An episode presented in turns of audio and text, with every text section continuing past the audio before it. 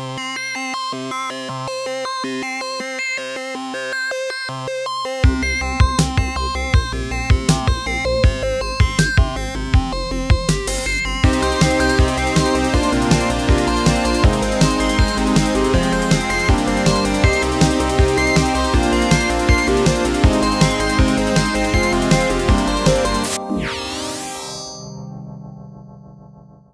Hallo und herzlich willkommen zu Multicast. Ich bin Laura. Und ich bin Friedrich und äh, begrüße euch ganz herzlich zurück nach fast zwei Monaten äh, zu unserem Podcast. Wir haben uns auch schon gerade vorgenommen, dass wir den nächsten Aufnahmetermin einfach heute schon festlegen. Dann klappt das hoffentlich äh, mal wieder besser. Aber wir gucken auch auf eine nicht ganz ereignislose äh, zwei Monate zurück. Genau, wir waren viel beschäftigt oder zumindest ich war gut ausgelastet, Friedrich aber natürlich bestimmt wie immer auch. Und daher kommen wir direkt zu unserem ersten Thema, nämlich vor ungefähr zweieinhalb Wochen fand äh, eins unserer größten Öffentlichkeitsevents im Jahr statt, nämlich unser Jahresessen, wo wir uns immer bei unseren ehemaligen bedanken und bei unseren Partnern im Studentenwerk und in der Universität und im Studentenrat. Ähm, die haben wir alle eingeladen ins Studentenhaus Tusculum und äh, bei Speis und Trank gemütlich zusammengesessen und äh, über unsere gemeinsamen Ziele gesprochen. Genau, habe mich äh, sehr gefreut, dass wir dieses Jahr tatsächlich den Kanzler und äh, Rektor der TU Dresden begrüßen durften. Ähm, auch sonst war es wieder ganz gut besucht. Ich glaube, was waren wir so 80 ja, Leute sowas in dem Dreh? Hatten zumindest zugesagt. Ähm, genau. Hab mich auch sehr gefreut, mal wieder ein paar alte Gesichter wieder zu sehen. Äh, das ist immer ganz interessant zu sehen, wo die Leute so geblieben sind, wenn sie uns dann äh, mal verlassen haben. Und die interessieren sich natürlich dann auch immer dafür, wie es bei uns irgendwie weitergegangen ist, ähm, wie die Entwicklungen weitergegangen sind, die sie vielleicht noch mit angeschoben haben, wie es so läuft. Ja, haben auch wieder ein paar Technikführungen angeboten. Das interessiert die Leute dann natürlich auch zu sehen, was wir denn so seitdem gekauft und gemacht haben. Das stimmt, die Technikführungen sind auf reges Interesse gestoßen. Es war wohl sehr effektiv. Genau. Ähm, ansonsten ist es natürlich eher ein formloses Event und äh, dann redet natürlich da nicht immer nur über die Arbeit. Ähm, dieses Jahr war es tatsächlich auch so, dass äh, ich das vor allem genutzt habe, um äh, auch mal äh, mich zu bedanken. Gerade dieses Jahr äh, ganz akut ähm, beim Rechenzentrum der TU Dresden, denn wir hatten, äh, wann war es? Am 8. Mai, Tag der Befreiung, genau, hatten wir, ähm, ja, das war ein schönes äh, Aufeinanderfallen, hatten wir äh, eine Gesprächsrunde mit, mit dem Rechenzentrum ähm, der TU, also konkret äh, ist es äh, Professor Nagel äh, und Herr Wünsch, die da die Leiter sind für die für uns relevanten Bereiche auch. Ähm, und das war sehr, sehr erfolgreich.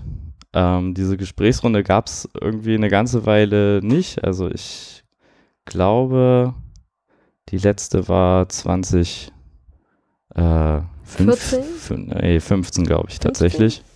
Ähm, danach war das so ein bisschen äh, eingeschlafen, weil es halt eigentlich lief. Und ähm, großes, großes Thema zwischen uns und der TU ist natürlich immer das ähm, allseits unbeliebte Traffic Limit.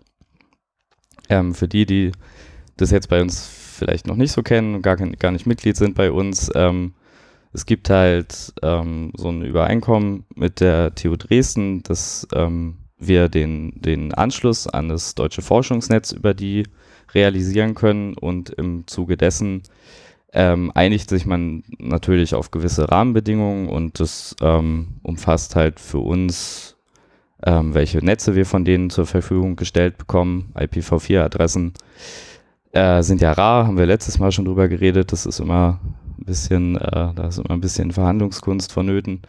Ähm, aber an sich stehen wir da noch sehr gut da, weil die Unis damals ja früh genug dabei waren. Ähm, natürlich die, die irgendwie Uplink-Bandbreiten von unserem Netz ins Uninetz sind natürlich auch immer Thema, aber das ist eigentlich immer eher eine Frage des technisch Realisierbaren von den Glasfasern und äh, von der äh, von den Routern und so, was halt einfach da ist und was geht. Und ähm, dann zuletzt natürlich ähm, dieses Traffic Limit, was halt mal äh, eingeführt wurde, um die, die Kapazitäten der Universität zu schonen. Das ähm, ging noch zu einer Zeit los, als noch pro Megabyte abgerechnet wurde ähm, bei den, bei den äh, Providern der Uni. Und ähm, ja, auch sonst, um, um Missbrauch vorzubeugen. Ähm, ja, und da waren wir jetzt die letzten Jahre bei äh, 3 Gigabyte pro Tag. Ähm, das ist, das war okay, sage ich mal. Das Ähm, wurde jetzt mit der Zeit, wo jetzt auch viele Videos immer in HD laufen und auch sonst viele Sachen, viele Updates immer größer werden, schon etwas kritisch. Ja, also bis hin, wir haben halt auch so eine, so eine Ansparregelung. Das funktioniert so ein bisschen wie so ein Prepaid-Handy oder so, ähm, dass man halt vor drei Wochen das ansammeln kann, bis halt maximal 63 Gigabyte waren das immer. Ähm, und da läuft man natürlich schon so in den Bereich, dass äh, manche Dinge heutzutage ja einfach schlicht größer sind als äh, so 60 Gigabyte und man die dann gar nicht sinnvoll in einem Stück runterladen konnte.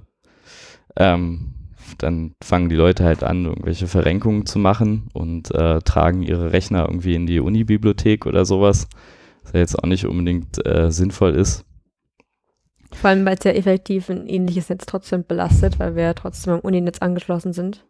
Genau, das war sowieso immerhin immer einer der Punkte, die halt bei vielen Erstsemestern für großes Stirnrunzeln gesorgt hat. Und wenn die hier halt ankamen und wir ihnen dann erklärt haben, dass bei uns im Netz halt so eine Limits gibt und ähm, dann gucken die mich an und sagen, ja, aber wenn ich hier 50 Meter rüber gehe zum Weberplatz in, und mich da ins Edu-Roam einwähle, da kann ich ja machen, was ich will. Und dann konnte ich nur sagen, ja, dann mach das.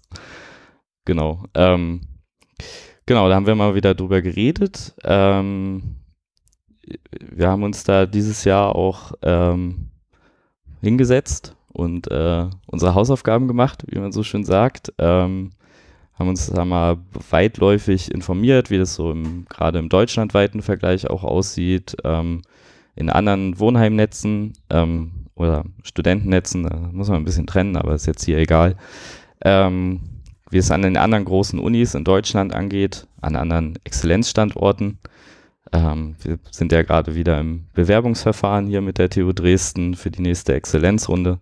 Ist natürlich auch immer wichtig, dass man auch ähm, die Attraktivität des Studienstandorts erhält. Da ähm, sind wir ja alle dran interessiert.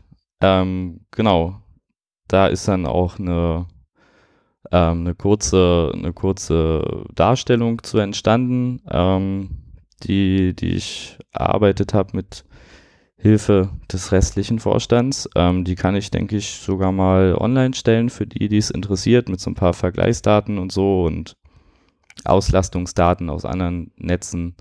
Ähm, das hat sich halt relativ schnell gezeigt, dass ähm, im deutschlandweiten Vergleich so ein Traffic Limit nicht mehr so Zeitgemäß? nicht mehr so zeitgemäß ist. Genau. Also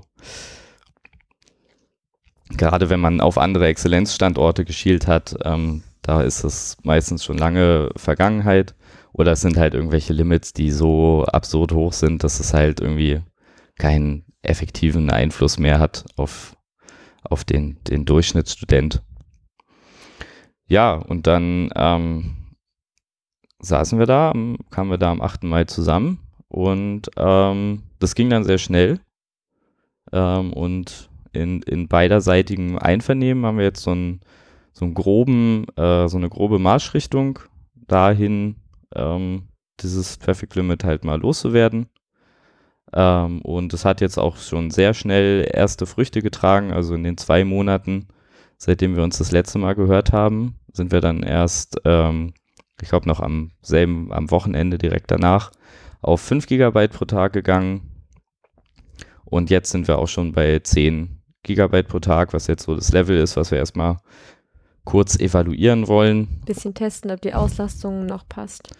Genau. Ähm, bis jetzt waren wir mit ähm, 4 Gigabit an die, an die Uni angebunden, hier am Weberplatz. Das hat gereicht. Das hat jetzt auch noch für diese Erhöhung auf 10 Gigabyte pro Tag gereicht. Wir werden aber demnächst ähm, nochmal ein paar hundert ähm, Wohnheimplätze ähm, quasi in unser Netz aufnehmen. Ähm, also zum Teil komplett in unsere Verantwortung in manchen Wohnheimen. Haben wir ja schon, glaube ich, drüber geredet, kurz Reichenbach. Ähm, an anderen Orten wie der FL12 ändert sich das Routing aus diversen Gründen. Macht sich das jetzt einfach ähm, sinnvoller, wenn auch, wenn wir jetzt zum Teil auch schon Wohnheime in unserem Netz routen, die noch jetzt noch nicht direkt zu uns gehören. Ähm, da kommen halt ein paar hundert dazu und das wäre dann doch langsam knapp geworden eventuell, weshalb wir da auch jetzt erstmal so ein bisschen das äh, angehalten haben. Aber die guten Nachrichten hören nicht auf. Ähm, Denn auch endlich ein 10G-Anschluss steht uns zur Verfügung. Genau, der, der steckte schon eine ganze Weile, aber wie es immer so ist, ähm, wir haben ja, also pure Bandbreite ist halt für uns an der Stelle gar nicht so wichtig gewesen, sondern wichtig ist ja vor allem auch, dass das Netz halt auch wirklich läuft. Es halt auch eine gute, gute Zuverlässigkeit einfach gewährleisten können.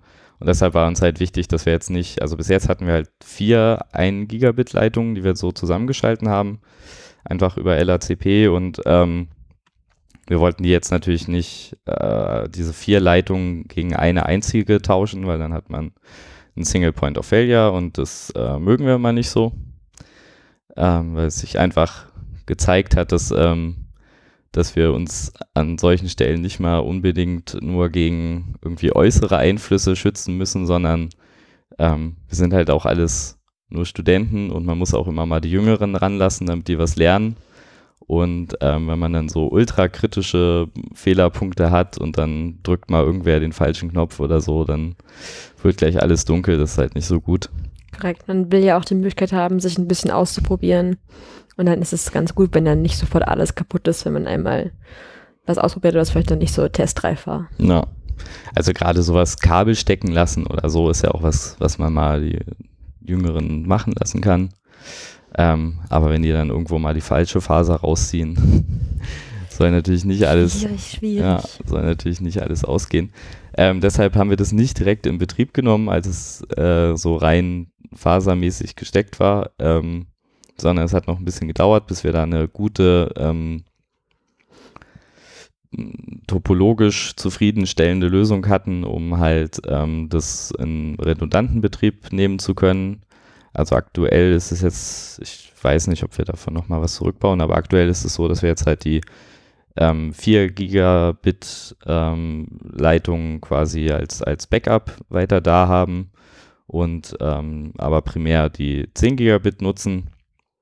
Und ähm, der, der Failover und so, ähm, also die, die Entscheidung, wann was zu benutzen ist und ähm, wie das mit, dem, mit der Gegenstelle kommuniziert wird, läuft jetzt auch über BGP, das Border Gateway Protocol, was so, ähm, das fand ich schon ganz schön, auch einfach so von der, von der Komplettierung unserer, unserer äh, Technologien, weil das halt das Protokoll ist, was quasi die, äh, die großen auch äh, sprechen im Internet. Das ist äh, quasi das, das Protokoll, auf dessen Rücken überhaupt das, das Internet zu dem wird, was es ist, nämlich halt dieser, dieser Verschaltung von ganz vielen Netzwerken miteinander. Das wird halt über dieses Protokoll geregelt. Und das haben wir jetzt auch bei uns ähm, aktiven Einsatz, dass man sich das angucken kann. Ich habe dabei auch, also ich habe das nicht gemacht, das hat der Sebastian gemacht bei uns, aber ähm, schon allein äh, das irgendwie im Chat mitzulesen und so, was da noch so alles für Probleme unterwegs gab, bis das dann mal funktioniert hat. Ähm, da lernt man doch auch schon sehr viel drüber. Zum Beispiel hatte ich nicht so auf dem Schirm, dass es halt äh, natürlich nicht reicht, nur so ein, so ein Protokoll zu, zu sprechen, was irgendwie Routen austauscht und äh, halt irgendwie Router auswählt, um äh, da dann den Verkehr lang zu leiten, sondern dass es halt auch noch ein ganz eigenes Set an Problemen ist, überhaupt zu erkennen, ob eine Leitung äh, benutzbar ist oder nicht. Oha. Weil das muss man ja an irgendwas festmachen. Also, das stimmt, nämlich Parameter. Genau, also und dann gibt es halt verschiedene Protokolle, die auf verschiedenen Ebenen arbeiten, also so irgendwie ganz äh, low-level, irgendwie nur auf die Ethernet-Verbindung gucken und da gibt auch high-leveligere Sachen, die halt wirklich auf äh, IP-TCP-Ebene arbeiten und so. Und dann kann man halt da verschiedene Metriken sich suchen, um festzustellen, ob jetzt ein Link überhaupt funktioniert, weil im Zweifelsfall will man ja schon reagieren, bevor der halt irgendwie elektrisch tot ist. Das ist natürlich das Einfachste, aber das muss man halt auch erstmal erkennen. Ja, das stimmt.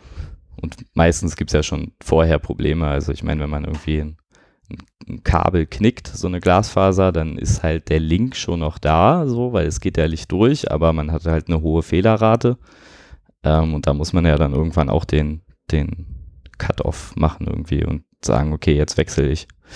Genau. Ähm, ja, da kommt immer viel zusammen. Deshalb hat das auch ein bisschen gedauert und lief auch nicht ganz ohne Schmerzen ab. Ja, dies, die, die Nacht der Umstellung war dann ein bisschen, ähm, hat so ein bisschen äh, Fallout gemacht.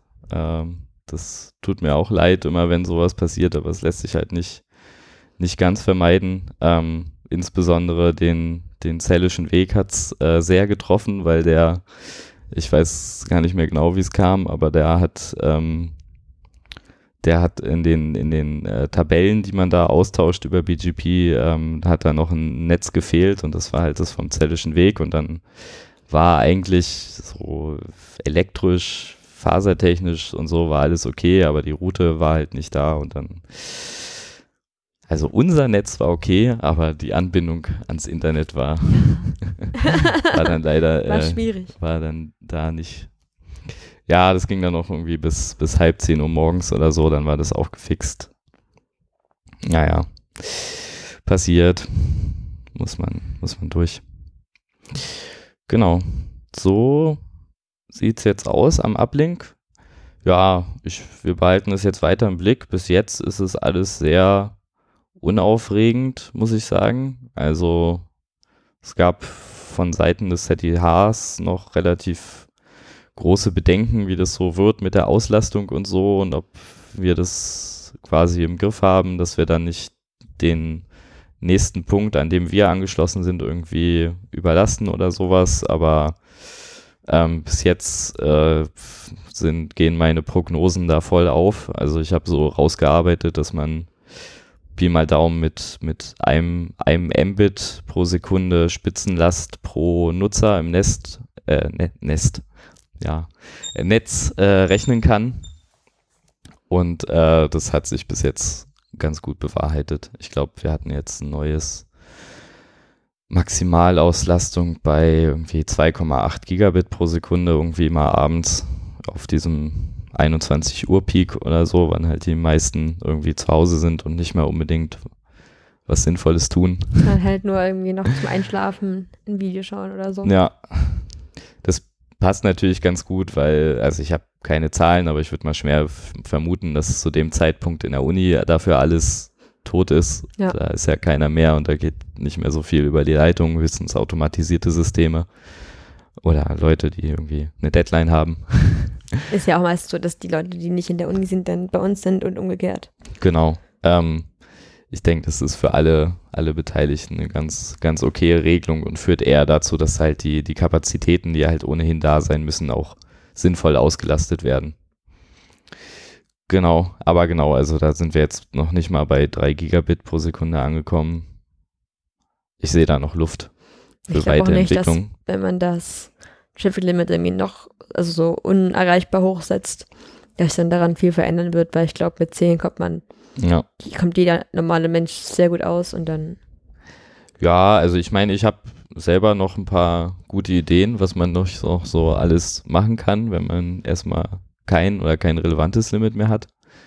Ähm, aber ich meine, ich weiß auch von mir, dass ich was, was das angeht, wahrscheinlich zum dem einen Prozent gehöre oder so. Ja, das meine ich. Also ich meine, man sieht es schon. Also ich glaube, ich habe jetzt. Werden nicht. Es werden tatsächlich noch Leute gesperrt. Da war ich schon relativ überrascht, aber es, das schafft man anscheinend immer noch, ähm, dass Leute da wirklich reinlegen, äh, laufen. Aber es sind jetzt halt nicht mehr. Also vor der Erhöhung waren es jetzt wirklich zum Teil dann Dutzende jeden Abend, die halt dann irgendwann gesperrt waren. Und jetzt sind es halt so ein, zwei Leute und dann ist schon so, was, was, hat, was hat er getrieben? Ähm, müssen wir uns das mal genauer angucken. Ist da irgendwas, hat er sich irgendeine, irgendein Virus eingefangen oder so? Genau. Also ich glaube, da, da ähm, haben wir wirklich das, das Leben einiger Leute besser gemacht. Wahrscheinlich. Das war mir auch wichtig, das nochmal an die, an die Unileitung ranzutragen, wenn schon mal alle da waren. Da hat sich so das Event mit dem Jahresessen ähm, auf jeden Fall mal ganz gut gemacht. Auch natürlich auch im Kontext davon, dass wir ja erst vor kurzem unsere Mitgliedsbeiträge erhöht haben und da ja auch im Zusammenhang mit dem Traffic Limit auf relativ viel Unverständnis gestoßen sind. Hm. Für mehr Informationen hört unsere ältere Podcast-Folge dazu. Und Genau. äh, damit haben wir da dem jetzt auch ein bisschen entgegengewirkt. Ja, also es gibt natürlich keinen inhaltlichen Zusammenhang, aber es sieht natürlich gut aus. Korrekt. Und ja, man stellt auch immer wieder fest, dass die Leute sich natürlich nur begrenzt informieren. Dafür machen wir das ja auch hier, ähm, um es einfach ein bisschen mehr Verständnis und, und Transparenz da reinzubringen. Naja, genau. Ähm, da hat sich also einiges ähm, zum Besseren gewandelt. Jetzt fehlt eigentlich nur noch IPv6 und WLAN und Online-Anmeldung und so viele gute Ideen. Und das einheitliche System, was das alles vereinheitlicht. Ja, und unsere eigene Social Plattform und, und, und, und, und. Natürlich. Also Projekte gibt es immer genug bei uns. Ja, ja, ja, genau. Ähm, genau, ähm, ja, das sind so die Dinge, die man irgendwie geplant hat und die dann so nach und nach passieren. Aber das ist natürlich, ähm, das Leben hält sich da natürlich nicht immer so an das, was man sich äh, gedacht hat. Und ähm, es gab ja jetzt ein paar, doch ein paar Sommergewitter in letzter Zeit und ähm, wir sind auch, sind da auch bedacht worden, unglücklicherweise. Das Gewitter ist äh, wortwörtlich nicht spurlos an uns vorbeigezogen. Genau. Denn im Wohnheim Neuberienstraße gab es einen Blitzeinschlag vor kurzem. Genau, das ist halt ein Wohnheim, was ähm, auch über Funkstrecke angebunden ist. Und jetzt kann man sich das wahrscheinlich schon denken, dass dann so ein Blitzeinschlag äh, nicht ganz spurlos an uns vorbeigeht. Ähm, ist alles nicht. Also ich muss sagen, ich war eigentlich ganz positiv überrascht von uns. Also nicht, dass ich es nicht so erwartet hätte, Hat aber der es Blitz ist. eigentlich die Funkstrecke getroffen oder was genau das da passiert? Das weiß ich tatsächlich gar nicht, wo der genau eingeschlagen hat. Das Also ist die Funk Aber ich, Funkstrecke ich kaputt? bin mir relativ oder? sicher, dass es nicht die Funkstrecke war. Aber ist die Funkstrecke kaputt oder? Äh, ich glaube, es hat den, wenn ich mich nicht täusche, ähm, hat es den, den PoE-Injektor Ah, okay. hingerafft. Ähm, und ich weiß nicht, ob die Funkstrecke selbst auch, aber das war dann Grund genug. Also dann war natürlich trotzdem erstmal alles aus. Ähm, nee, ich glaub, bin mir relativ sicher, das muss irgendwo anders in, eher in den Stromkreis gehauen haben. Nämlich, insbesondere hat es unseren Router vor Ort erwischt. Aha. Unsere schöne, noch sehr neue HP 3810M. Ähm, schönes, schönes neues Gerät, was wir halt da erst im Zuge der Umstellung vor kurzem eingebaut haben. Ähm, die hat es entweder völlig hingerafft oder nur ihre Netzteile, das wissen wir noch nicht genau, das müssen wir dann mal einschicken und uns angucken lassen. Ähm, genau, es hat Teile der Funkstrecke erwischt und ähm, nicht zuletzt jetzt auch anscheinend Teile der Hausverkabelung in Mitleidenschaft gezogen, wo ich noch nicht ganz verstehe, wie das passieren konnte, aber wenn da irgendwo natürlich hinreichend viel Strom irgendwo durchgeht, kann natürlich alles Mögliche passieren. Also es gab wohl einen Bewohner, da ist den, da hat's den, auch den, seinen Plasterrouter zerschossen und jetzt funktionieren irgendwie auch nur noch drei von acht Adern auf sein Zimmer. Oha. Sowas natürlich sehr ärgerlich, weil so Hausverkabelung reparieren, das, ist zum Glück nicht unser Department, sagen. Gott sei Dank, aber das, ist, halt äh, zum Glück nicht bei uns, weil es ist wirklich, glaube ich, sehr aufwendig, wenn du die Wände aufreißen musst und die Kabel. im Zweifelsfall das. Ja. Naja, ähm, aber was wollte ich eigentlich sagen? Genau, ich war nämlich eigentlich, ähm, also so von unserer Initialreaktion war ich eigentlich sehr zufrieden. Ähm, ich glaube, Sonntagabend hat da der Blitz eingeschlagen. Ähm, Montagabend war der erste Eingreiftrupp im Haus und hat, ähm, hat, hat die äh, Switch, also den Router, ähm, da vor Ort ausgetauscht. Ähm, da hatten wir halt auch noch ein, ein Spare-Gerät da. Das sind halt auch so Kosten, die wir uns gönnen. Also natürlich ist so ein Gerät irgendwie rumliegen haben, sieht erstmal sehr verschwenderisch aus, aber. Aber halt für solche Notfälle ist es dann genau das, genau. was man braucht. Einmal zu Ausbildungszwecken brauchen wir das eigentlich inzwischen unbedingt, weil wir eigentlich inzwischen so ein Serviceverständnis entwickelt haben, was halt es nicht mehr so erlaubt, am lebenden Wohnheim rumzuprobieren, sondern wir machen das dann lieber im NOC an den Spare-Geräten und natürlich für solche Fälle ist es natürlich auch Gold, weil sonst wäre man hingefahren, hätte es da abgebaut, hätte es irgendwie eingeschickt und dann wäre, weiß ich nicht, Next Business Day Neues gekommen, wenn alles glatt läuft, aber dann musst du auch wieder Leute finden, die wieder hinfahren und es wieder einbauen und so. Genau, das ist halt bei uns nicht immer so einfach und so gegeben und ähm, dass halt Leute Zeit haben. Ich meine, jetzt war Glück, dass es noch so mitten im Semester war. Wenn sowas in der Prüfungszeit passiert, wird es irgendwie noch kritischer. Korrekt. War schon gut, dass wir da was da hatten. Ähm, genau, dann wurde da ähm, vor Ort der Router getauscht. Ähm, da stand halt noch nicht fest, ähm, das war halt überhaupt erst die erste Begehung, da wussten sie halt noch nicht ganz, was los ist. Da wurde dann halt erst festgestellt, dass halt auch wirklich die, die Funkstrecke auch getauscht werden muss. Das dann noch äh, am Dienstagabend passiert ähm, wo es dann ein bisschen gehakt hat, weshalb auch dann bis Samstagvormittag leider das Hausnetz nicht wirklich funktioniert hat, ähm, war so eine Reihe aus Konfigurationsmissverständnissen, äh, sage ich mal. Ähm, ja, da, da müssen wir noch ein bisschen an unseren Abläufen arbeiten. Es ist halt nicht so richtig vorgesehen bei uns, dass irgendwie plötzlich äh, halt so, so Switche getauscht werden, sondern in der Regel ist das ja irgendwie eine, eine geplante Sache und äh, traditionell hatten wir auch immer eher mit so den eher unproblematischen Standorten, diesen Hochhäuser, Hochhauswohnheimen und so zu tun, wo man halt eigentlich ein sehr sicheres Umfeld hat und so. Naja, da müssen wir noch ein bisschen flexibler werden, dass sowas schneller geht, dass das dann auch wieder gefixt wird, wobei es halt da hinten halt auch ein schwieriges Umfeld ist, weil durch diese, dadurch, dass es über Funkstrecke angebunden ist und so, gibt es halt immer so ein, gibt es halt einige Fallstricke mehr und ja, muss man immer an, an viel mehr an Geräten gucken, was jetzt irgendwie Sache ist und dann sind wir auch noch gerade dabei, unsere Netzstruktur ein bisschen umzubauen. Äh, OSPF ist jetzt auch noch ähm, für manchen bei uns neu, um nicht zu sagen für die meisten naja, es ist eine Learning Experience. Und dann mussten wir noch feststellen, dass ganz viele der Bewohner ähm, nicht die angekündigte Umstellung mitgemacht haben, sondern noch äh, statische Konfigurationen, wie das halt in deren alten Hausnetz war, bei sich eingetragen hatten.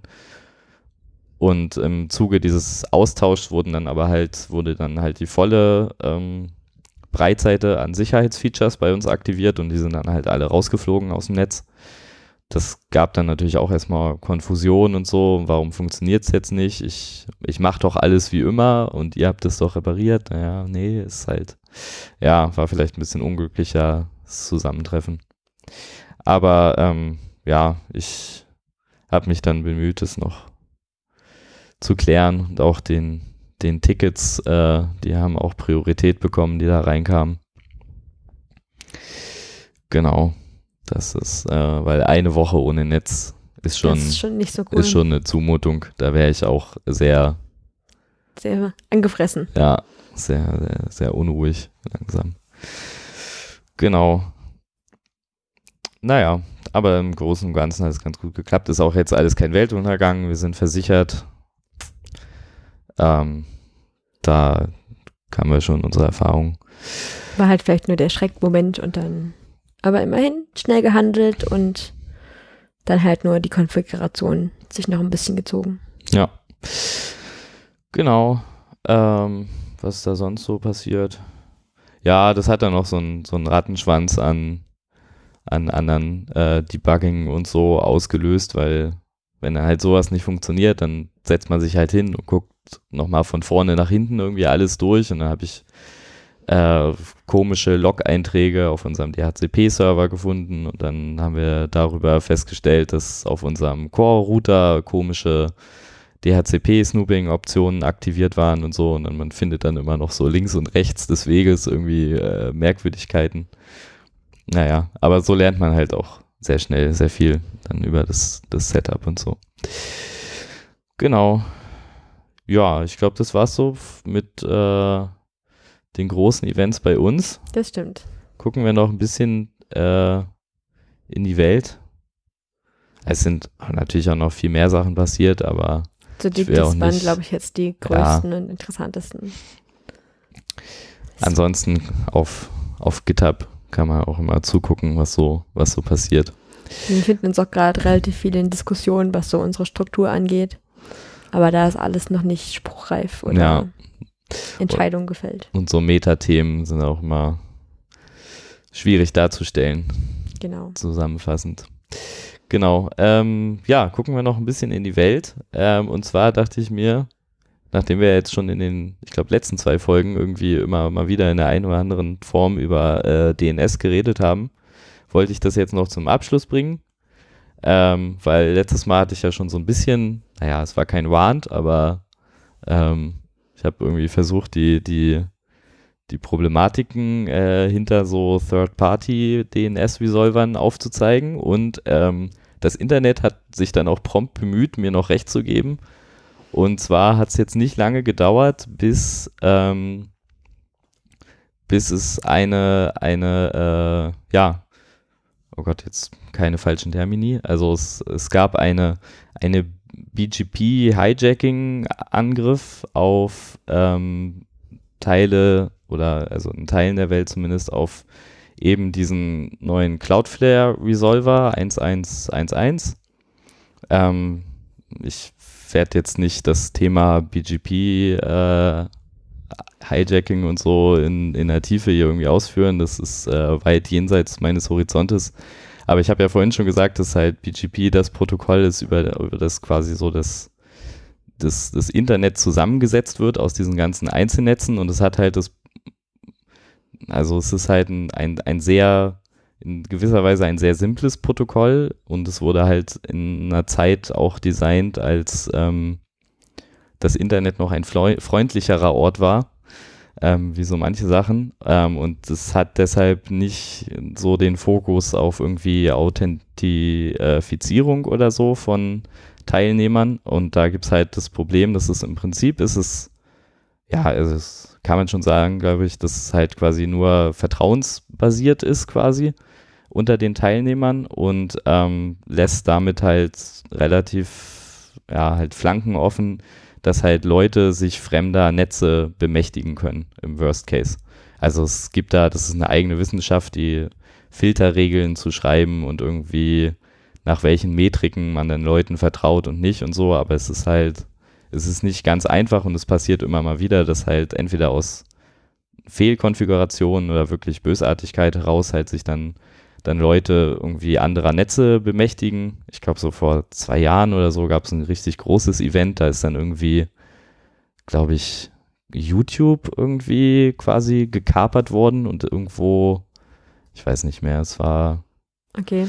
irgendein Zentralasien-Land, glaube ich, äh, um, umgeleitet worden und das hatte dann auch globalen Impact und so, weil sich diese Routen dann halt so fortkommunizieren, weil die immer von einem zum nächsten weitergegeben werden.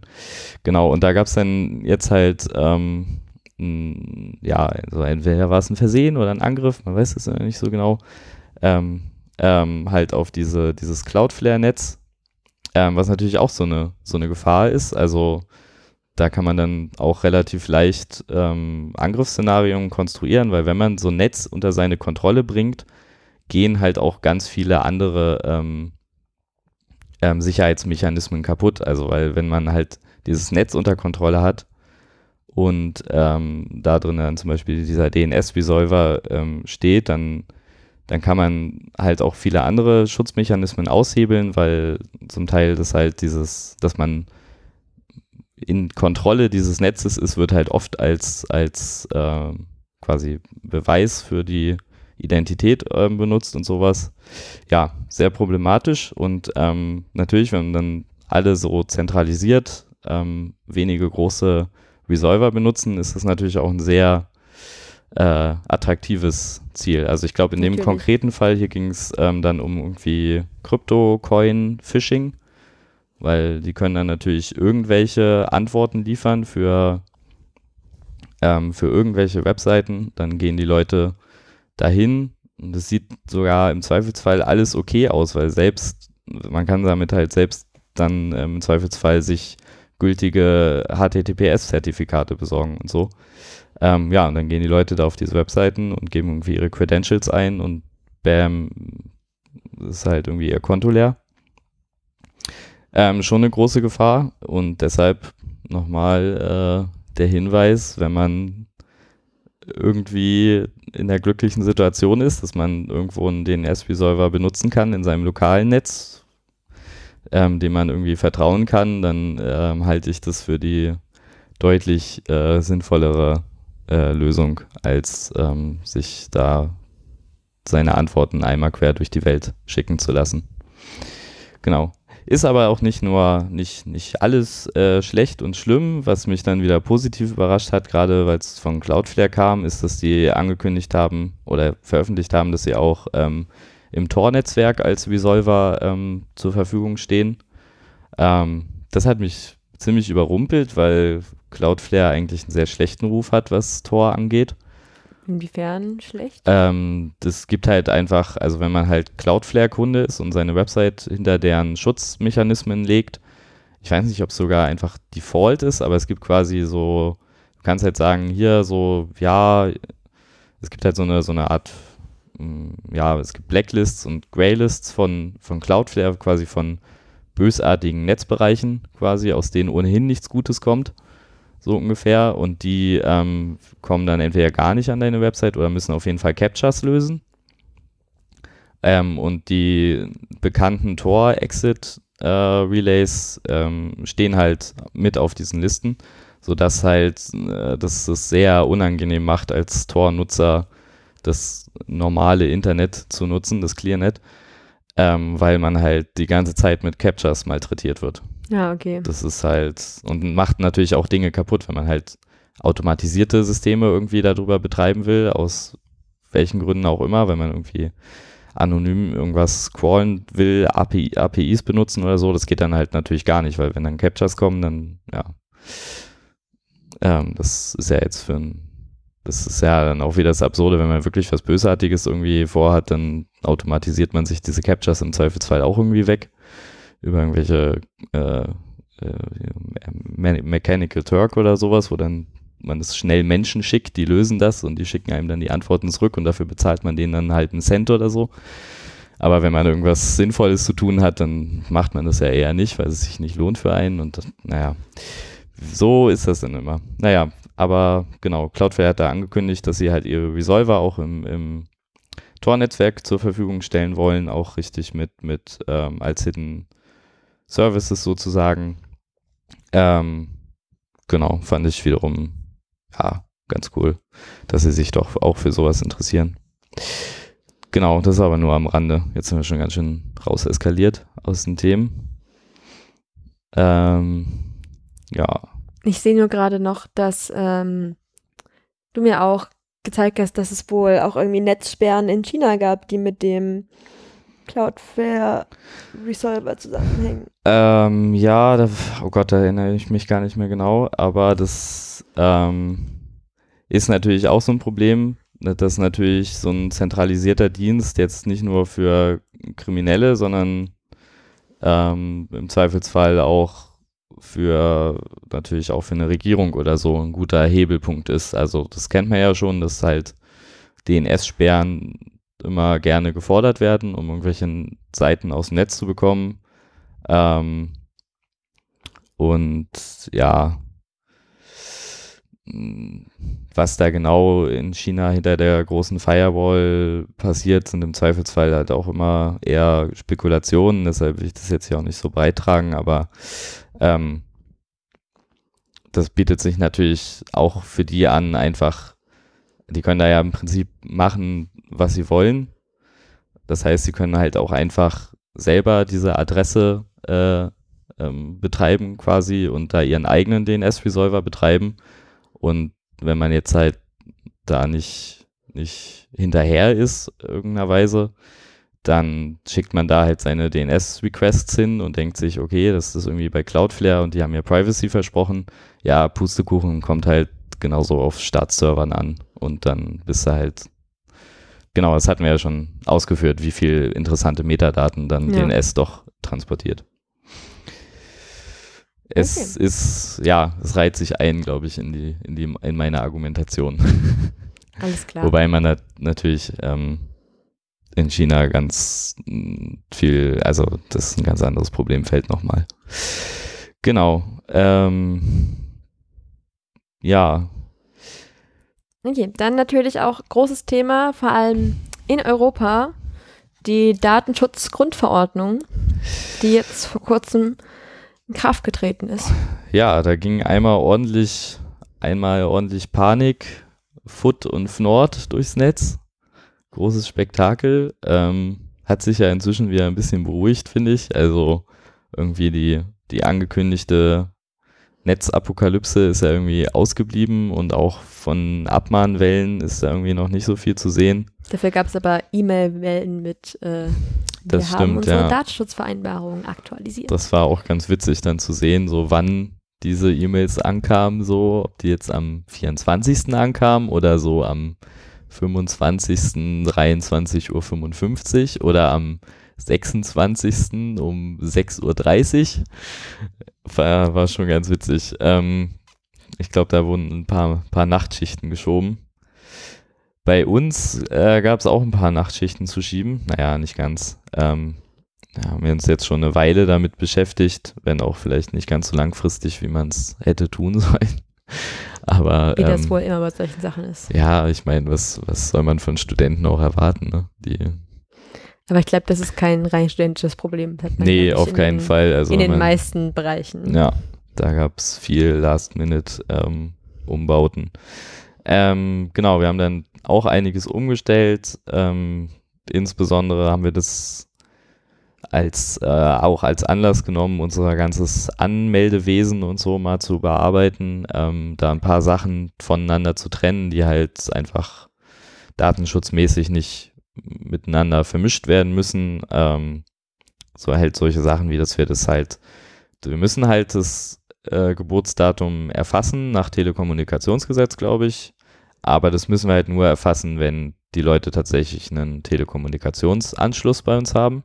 Das heißt, für eine reine Mitgliedsanmeldung brauchen wir das Geburtsdatum nicht. Da brauchen wir nur die Versicherung, glaube ich, das, also ich stecke da nicht, habe das nicht so eng begleitet, aber das ist so, was ich zum Beispiel mitbekommen habe.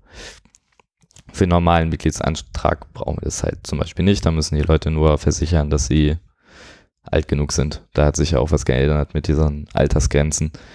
Ähm, solche Sachen zum Beispiel oder MAC-Adressen brauchen wir halt auch nicht auch ewig aufheben, sondern die können, können halt weg, ähm, wenn, wenn die Dienste irgendwie nicht mehr benutzt werden. Genau, solche Sachen waren es vor allem. Im, da haben wir halt dann einmal die ganzen Antragsformulare umgebaut, Datenschutzerklärungen eingefügt und ergänzt. Ähm, was ein bisschen schade ist, im Zuge dessen sind jetzt unsere englischsprachigen Antragsformulare erstmal verschwunden. Ähm, hatten wir halt eigentlich immer und wurden auch sehr gut angenommen. Ähm, die, die, die Hausmeister und so verteilen die ja meistens direkt beim Einzug und dann ist halt natürlich ganz hilfreich, wenn man da paar Optionen anbieten kann. Ich persönlich hätte, würde mich auch freuen, wenn wir da noch mehr äh, Varianten generell anbieten könnten, auch von unserem Infomaterial, unserer Website und so, aber ähm, so die, die Sprachkompetenz ähm, ist dann doch nicht so, so äh, das vorherrschende äh, Talent bei uns. Korrekt. Leider Gottes. Ähm, äh, weshalb es halt Deutsch-Englisch meistens schon äh, ja ganz gut ist, wenn wir das so schaffen. Ähm, aber die englischen Anträge und sonstigen Infomaterialien sind jetzt leider dabei erstmal unter, unter das Rad gekommen. Es hat aber auch mehrere Gründe, nämlich auch, dass wir nicht genau wissen, wie das ist, ob wir die deutschen Anträge einfach ins Englische übersetzen können und wie gültig die dann sind und ja. Es haben sich dann halt mal Leute so ein paar grundlegende Fragen gestellt. Also gerade bei der Datenschutzerklärung ist es ja auch so ein, das ist ja auch ein längeres äh, Pamphlet schon, also es ist ja eine, schon eine volle A4-Seite voller Text und so und ähm, da haben sich Leute mal grundlegend Gedanken gemacht, wie, ähm, wie das jetzt halt aussieht. Ähm, und das sollten wir dann halt nicht jetzt nicht irgendwie übers Knie brechen und das irgendwie schnell, schnell übersetzen und dann sind am Ende die beiden Varianten irgendwie doch nicht deckungsgleich. Ähm, ja, da müssen wir irgendwie uns nochmal mit beschäftigen und auch mal vielleicht noch irgendwo ähm, äh, ja, bisschen Expertise akquirieren, vielleicht bei anderen Hochschulgruppen, habt ihr schon ein paar im, im Blick. Die eine IASte, wie, oh Gott, ich weiß gar nicht, was das lang, in Langform heißt, aber irgendwas mit, die machen so internationale Praktika, organisieren die, glaube ich. Ähm, die haben dann auch prompt bei uns angefragt, sie hätten da jetzt irgendwie Auslandsstudenten oder so und wo denn unsere englischen Anträge hin wären. Dem muss ich noch antworten, aber ich, ja, ich denke, die haben wahrscheinlich da mehr äh, Kompetenz zu bieten eigentlich. Ähm, vielleicht können die uns ja einfach mal aushelfen. Also aber generell allgemeiner Hilfeaufruf, wenn ja. hier jemand äh, sich in der Lage fühlt, uns da zu helfen, wären wir natürlich sehr froh drüber. Genau, ich habe letztens auch entdeckt, dass auch eigentlich äh, auch eine, eine eine, eine Hochschulgruppe, keine anerkannte zurzeit anscheinend, aber es gibt eine Hochschulgruppe der äh, irgendwie der, der äh, Jurastudenten. Vielleicht äh, kann man die auch mal anhauen. Da gibt's, oder ich meine, hier internationale Beziehungen oder so. Müssen die nicht sowas wissen? ich muss auch immer Druckertreiber installieren. Dann, dann sollen, dann können die doch sowas hoffentlich auch. Ähm, genau. Ja, das ist ein bisschen schade. Wir haben jetzt schon wieder Infomaterialien erstellt, die wir erstmal so als, als Muster daneben legen wollen, so als Ansichtsexemplare quasi. Da müssen wir nur dafür sorgen, dass die Leute nicht das unterschreiben. Das ist immer ein bisschen schwierig. Die Leute kommen dann immer schnell auf gute Ideen und machen irgendwie das Watermark raus oder so. Naja. Schwierig. Ich wird hoffentlich wieder besser. Genau. Ja, sonst haben wir dazu, nee, ich denke, es, es geht so seinen Gang. Wie gesagt, bei uns und auch sonst in der Studentenschaft war der, war der Fallout jetzt von der DSGVO eigentlich bis jetzt recht überschaubar, aber ich finde es auf jeden Fall sehr, also es wurde ja dann schon relativ viel auch Negatives irgendwie darüber gesagt und geschrieben, aber ich finde es eigentlich, ähm, muss ich sagen, ganz gut, dass es jetzt halt mal die Leute halt einen Anlass haben, sich das Ganze anzugucken und mal drüber nachzudenken, ob sie denn überhaupt so viel Zeug überall speichern müssen.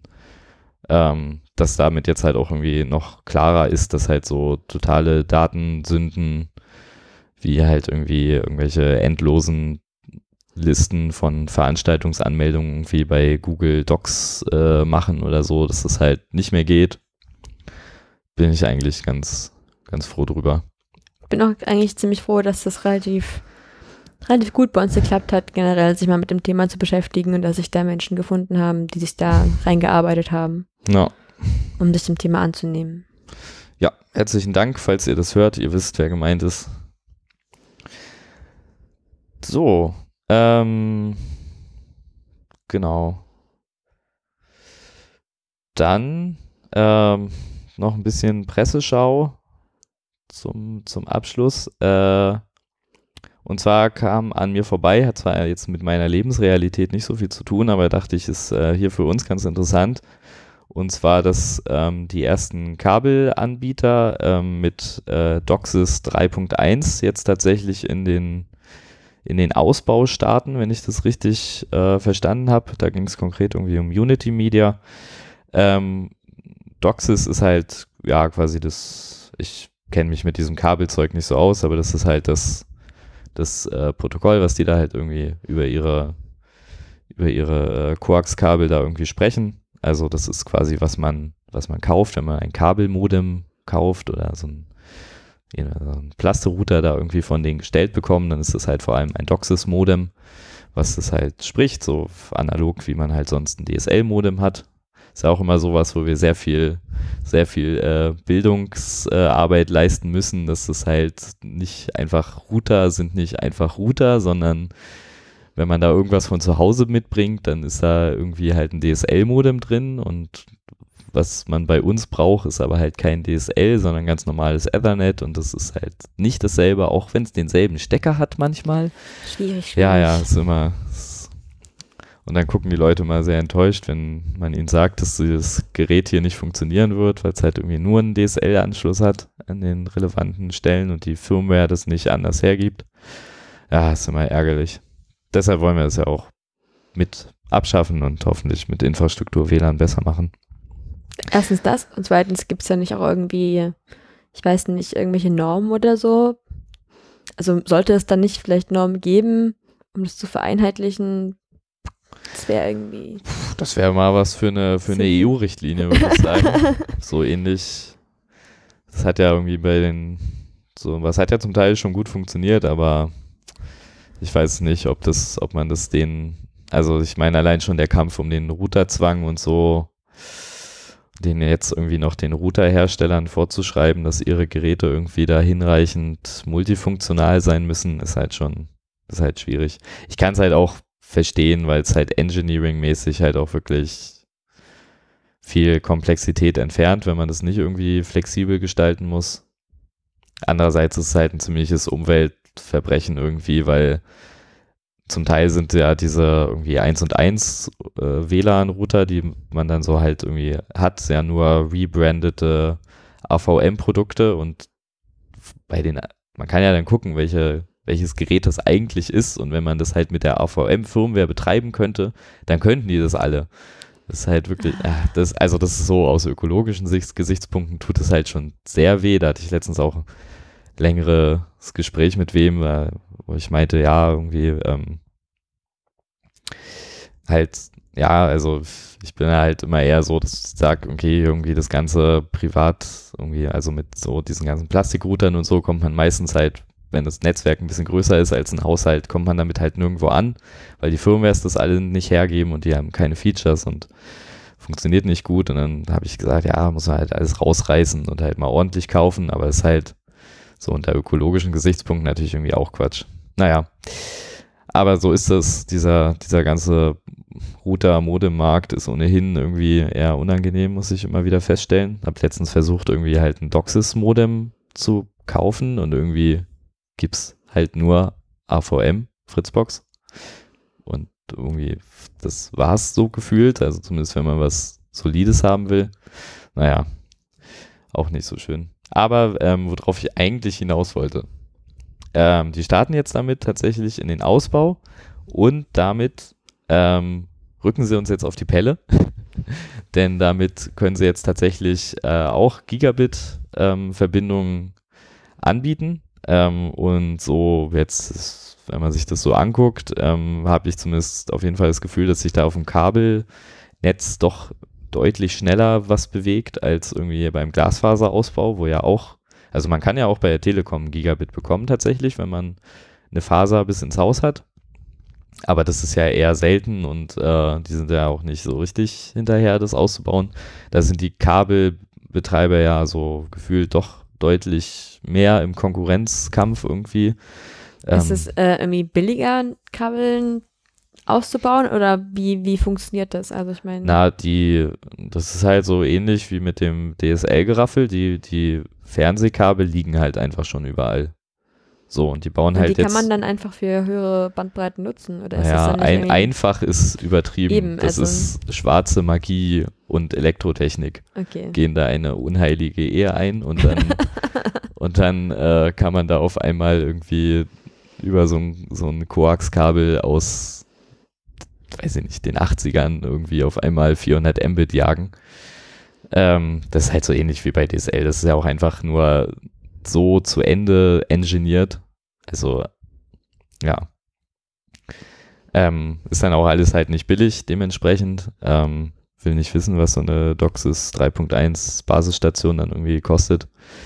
Ähm, sicherlich mehr als irgendwie so eine Handvoll Gigabit Glastransceiver, wie wir sie hier einsetzen, weil es halt einfach ganz andere technologische Hürden da nehmen musstest, damit es geht. Aber die Kabel liegen halt da und ja, machen jetzt nicht die ganze DSL-Debatte wieder auf. Ähm, wie auch immer. Jedenfalls ähm, wird es dann da tatsächlich mal für einen relevanten auch Teil der Bevölkerung doch die Möglichkeit geben, so ein Gigabit ähm, zu sich zu bekommen. Man muss das natürlich ein bisschen in, in Kontext setzen, also nur weil, also erstmal ist es natürlich wieder nicht symmetrisch, anders als bei uns und ähm, dann hört man dann doch ähm, ja zunehmend Berichte, dass, dass die gar nicht mit dem Ausbau ihrer Backbone-Netze da hinterherkommen, ähm, da einfach halt zu, zu knapp kalkulieren und es dann halt in Abendstunden zu extremen Verlangsamen kommt. Ähm, das sind alles so Probleme, die wir nicht haben. Wir haben ja halt einfach unser Backbone-Netz ist schon immer irgendwie gefühlt zwei Schritte weiter als ja. alles andere. Das machen, machen die Nerds halt so. Ähm, jetzt führen wir schon wieder die ganze Zeit irgendwie Debatten, ob jetzt das nächste irgendwie 25 Gigabit wird oder ob wir es irgendwie auslassen oder äh, naja, ähm, da, da sind wir auf jeden Fall hinterher, ähm, dass das da nicht, nicht ins Stocken kommt. Ähm, genau. Und natürlich, großes Problem an den Kabelnetzen ist natürlich, dass es äh, Shared Medium ist. Also im Zweifelsfall teilen sich ja, also eine, weiß nicht wie viele Haushalte, aber eine Menge, ähm, halt so ein so ein Kabelstrang und alle funken da drauf rum, so ähnlich wie bei WLAN quasi. Ähm, das gibt dann natürlich auch immer Kollisionen und das sind dann meistens, glaube ich, doch eher theoretische Werte. Naja, aber das müssen wir auf jeden Fall im Blick halten. Ich glaube, wir haben schon mal über N-Base-T hier geredet, wenn ich mich nicht täusche. Ich weiß es nicht Das genau. ist halt so, äh, so eine Zwischenstufe für den, für den äh, Kupferausbau, also für Cat 7 Kabel, dass man halt, oder also noch runter bis Cat 5e, glaube ich sogar, dass man halt ähm, zweieinhalb oder fünf Gigabit pro Sekunde darüber spricht, was halt ähm, nicht so aufwendig und stromintensiv ist wie 10 Gigabit, was ja so ein bisschen, naja, ein bisschen so ein Dead End ist, ähm, sich nicht so richtig durchsetzt. Mal schauen, was da noch geht. Wir behalten das auf jeden Fall im Blick. Wir machen weiter. Ähm, ich habe noch einen kleinen, äh, wie nennt man das? Ein Pet Peeve? Nee, also äh, ein persönliches Anliegen. Ich habe noch ein persönliches Anliegen, ja.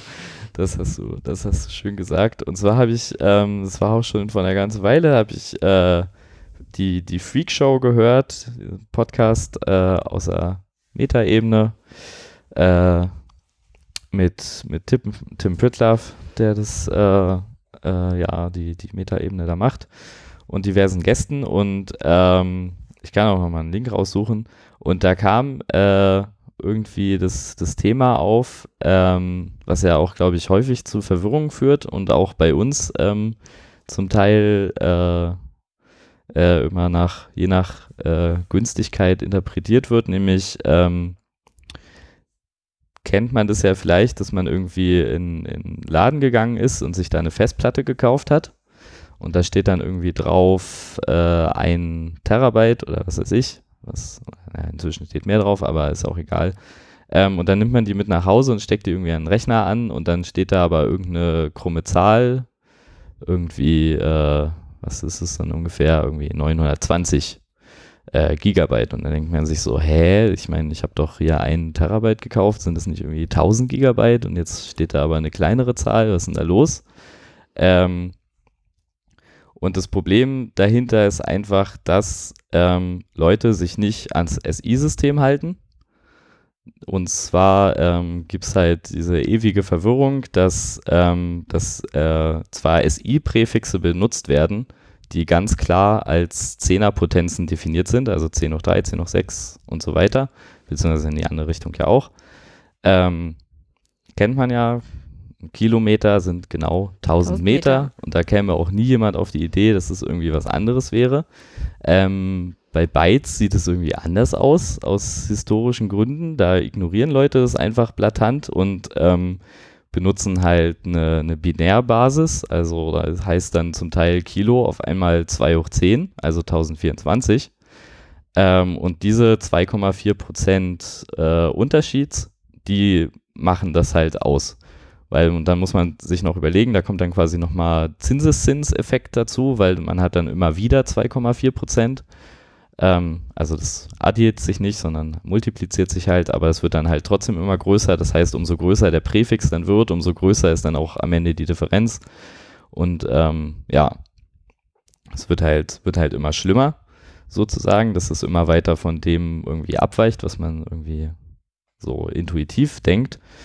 Ja, und ähm, in der Freakshow hieß es dann irgendwie, ja, das wäre doch alles Quatsch und äh, warum sollte man das irgendwie unterscheiden und die Leute wissen doch, was gemeint ist. Nee, eben nicht. Das, das kann ich nicht bestätigen. Mich regt das tierisch auf, dass auch tatsächlich auch viele Linux-Tools und selbst hochprofessionelle Anwendungen, irgendwelche Red Hat Verwaltungsinterfaces und so, das nicht auf die Reihe kriegen dass es halt, ähm, also man kann halt auch diese Binärpräfixe notieren, das ist gar kein Problem. Dafür gibt es auch einen Standard. Ähm, das nennt man dann, da, da ähm, hängt man quasi einfach ein i rein, um halt das, das von dem Binär quasi mit ähm, rein, rein zu, ähm, ja, einfach verständlich zu machen. Ähm, und das heißt dann zum Beispiel ähm, Kibibyte oder Gibibyte oder Mebibyte, also Mega, Binär, Giga, Binär, ähm, auch nicht schwierig zu merken. Ähm, und man kann es einfach schreiben, indem man halt ein i hinter den äh, normalen SI-Präfix setzt. Und dann ist das auch alles eindeutig und, und eindeutig. eindeutig. Und ich verstehe wirklich nicht, warum. Also ich kann verstehen, dass bei so alten Command-Line-Tools und so kann man das halt schlecht bereinigen, weil man dann lauter Workflows kaputt machen würden. Da gibt es bestimmt aber witzig viele Skripte, die das halt irgendwie parsen und dann halt da erwarten, dass da ein G steht und kein GI. Aber trotzdem finde ich ähm, als, als vorbildlicher Nerd, der sich ja meistens um Standards bemüht, ähm, kann man sich die Mühe schon gerade mal machen, das eine I noch mehr zu tippen. Wenn man das dann halt wirklich meint. Ich meine, im Zweifelsfall ist das auch eine gute Übung, sich mal klar zu werden, worüber man überhaupt gerade redet und ob man jetzt wirklich weiß, worüber, welche Zahl man eigentlich meint. Ähm, genau. Auf unserer Website zum Beispiel äh, machen wir das auch. Ich glaube, jetzt, jetzt kann ich es ja erzählen. Ähm, wir, wir rechnen halt historisch äh, bei dem Traffic Limit schon immer in Binärpräfixen weil das halt die größeren Zahlen sind am Ende des Tages. und das, nie, das, das ist ja nicht so richtig klar, was da immer gemeint ist. Ähm, und deshalb ist auf unserer Website zum Beispiel, auch wenn ihr euch da euren Traffic verbraucht anguckt, ist das auch alles in, in Binäreinheiten ja. äh, notiert und wird auch korrekt gerechnet. Ähm, ist ist machbar, kann man, kann man machen. Genau. Ähm, an vielen Stellen ist es aber, also auch an der Stelle ist es halt eigentlich nicht sinnvoll inhaltlich, weil es halt keinen Bezug zu einer Zweierbasis gibt bei diesen Zahlen. Übertragungsgeschwindigkeiten und so genauso wenig. Ähm, das Einzige, wo man heutzutage wirklich noch da drauf stößt, dass es halt auch wirklich inhärent Sinn macht, ist halt so Arbeitsspeicher oder Cache-Größen. Okay, warum ausgerechnet da? Ähm, weil man da tatsächlich ja binäre Multiplexer hat. Also du hast binäre Schalter, die halt ähm, Leitungsbahnen ändern sozusagen. Oh Gott, oh Gott, jetzt. Ja, ähm, okay.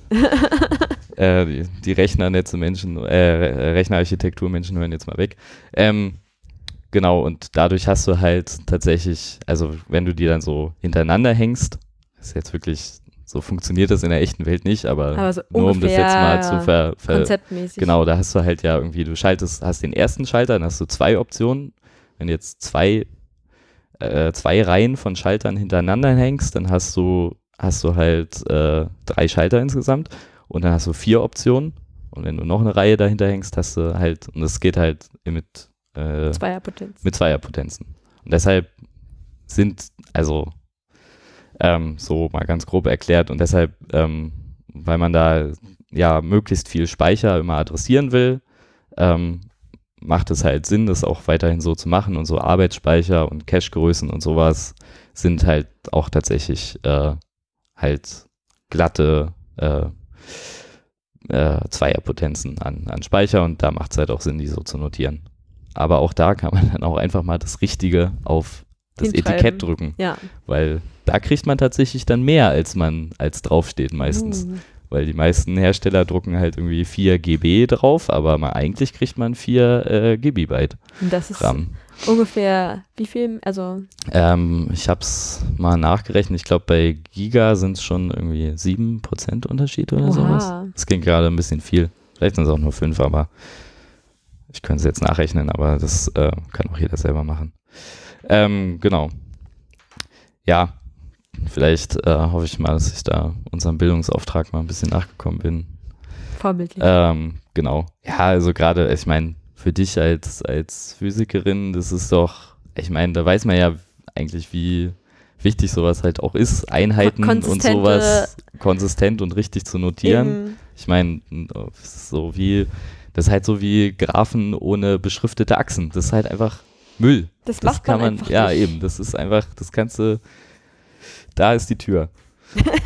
Oder Achsen nur mit Zahlen beschriftet, aber nicht mit Einheiten. Genau, das ist halt einfach, So, okay, cool.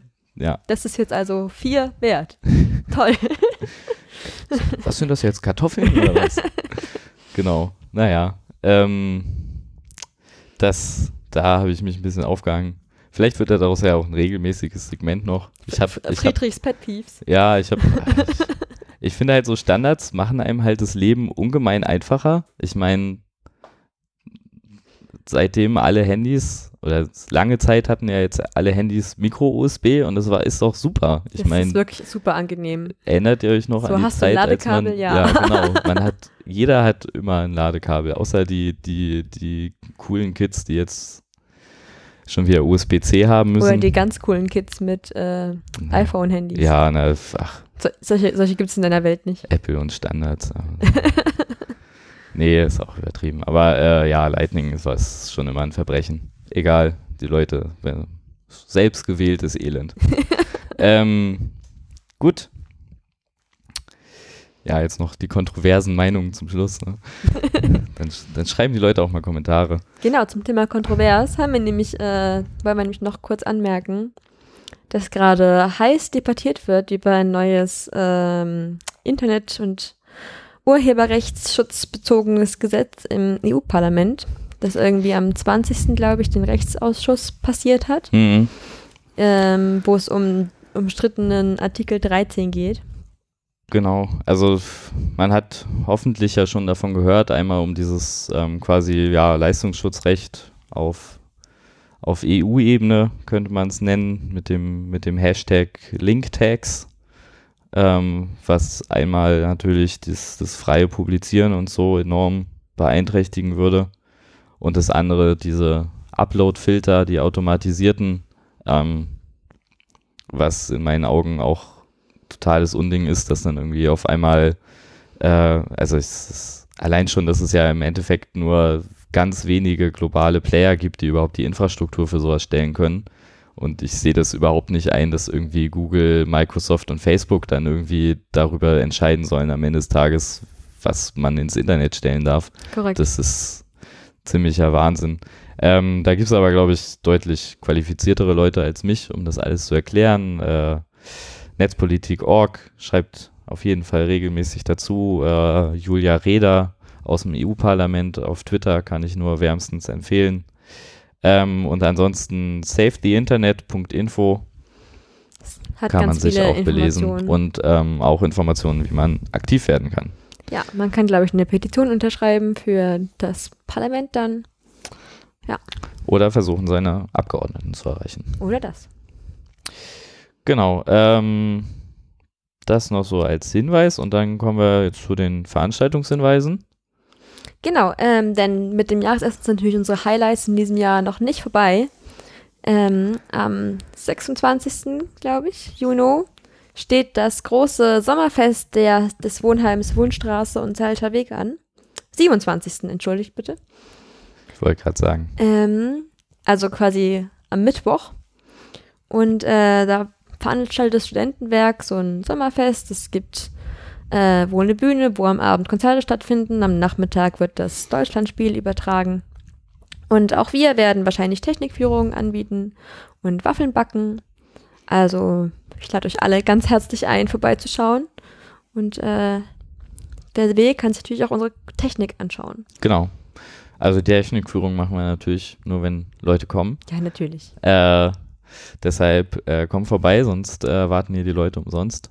Kann man sich alles mal zeigen lassen. Äh, ein bisschen hands-on, wie das tatsächlich aussieht, äh, wie so eine Glasfaser aussieht, was man da alles zu beachten hat. Ähm, da kann man, da kann man das Internet mal in die Hand nehmen, sozusagen.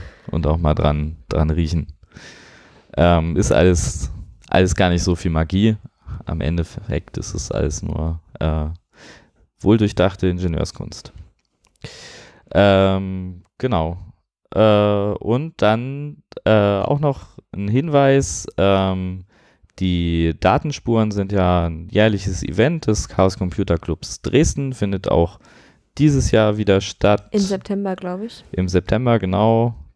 Und zwar äh, 22. und 23. September äh, in neuer Location im, im, Zentralwerk, wo ja auch das HQ vom C3D2 ist und noch ganz viele andere interessante Sachen übrigens.